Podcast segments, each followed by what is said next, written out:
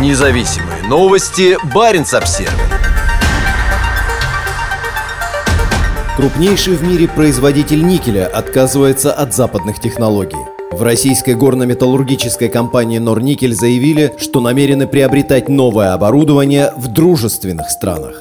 Компания, львиная доля деятельности которой приходится на отдаленные районы российской Арктики, заявила о намерении снизить зависимость от западного оборудования и технологий. По словам производственного директора Сергея Степанова, поставка запасных частей к действующему оборудованию компании сейчас связана с большими рисками. В настоящий момент наиболее актуальными для нас являются риски, связанные со своевременной поставкой запасных частей к импортной горной технике и оборудованию, а также усложнившаяся логистика поставок, отметил Степанов в пресс-релизе, посвященном публикации отчета компании за третий квартал. Как пояснил представитель руководства компании, сейчас выстраиваются новые логистические схемы и каналы поставок запчастей. В среднесрочной и долгосрочной перспективе Норникель намерен заменить имеющееся оборудование продукцией дружественных стран, подчеркнул Степанов. Мы уже в ближайшее время планируем начать тестировать новое горное оборудование, полученное от производителей из дружественных стран, сказал он.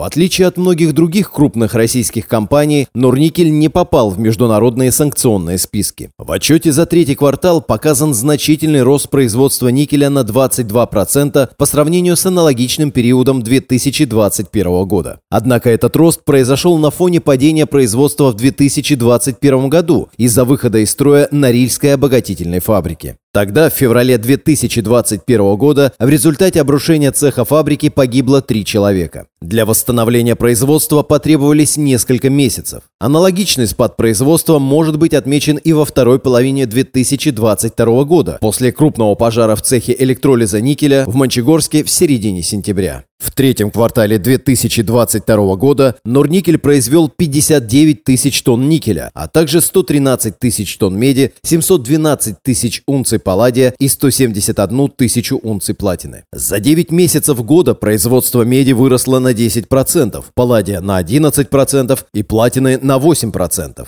Львиная доля горнодобывающих и металлургических предприятий Норникеля расположена на заполярных Таймыре и Кольском полуострове. У компании также серьезные крупной логистической операции в Арктике по перевозке продукции между двумя регионами присутствия. Сейчас значительные средства вкладываются в порт Дудинка на реке Енисей. По словам владельца Норникеля Владимира Потанина, в модернизацию местной инфраструктуры планируется вложить до 26 миллиардов рублей. Модернизация порта будет иметь ключевое значение для подъема промышленности активности на Таймыре, поясняют в компании. Норникель – крупнейший в России производитель цветных металлов и входит в десятку крупнейших крупнейших частных предприятий страны. У компании огромные прибыли, и в 2021 году акционеры получили в виде дивидендов почти 3 миллиарда евро.